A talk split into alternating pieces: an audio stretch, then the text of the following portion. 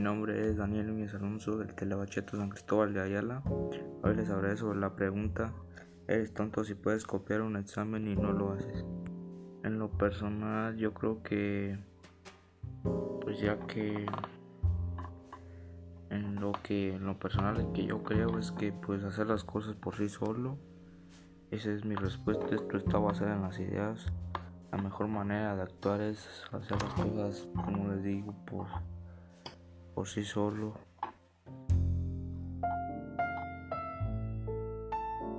Y siendo más responsable sobre las cosas, esforzarse más. Bueno, pues me despido. Muchas gracias por su atención. Les invito a seguirme en mi podcast y hasta pronto.